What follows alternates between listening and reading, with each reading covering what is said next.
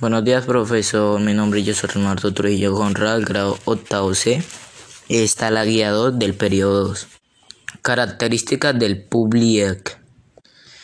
Es un programa que provee un historial simple de edición similar al, al de Microsoft Word.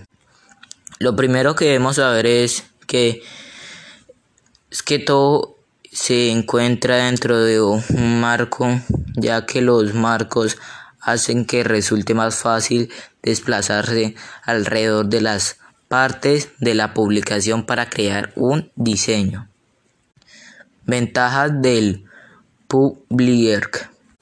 Ayuda a, crear y personalizar, compartir con facilidad una amplia variedad de publicaciones y material de marketing. Las desventajas es que la aplicación no es, no es profesional y no puede compartirse con el resultado de los trabajos de un experto en el diseño gráfico.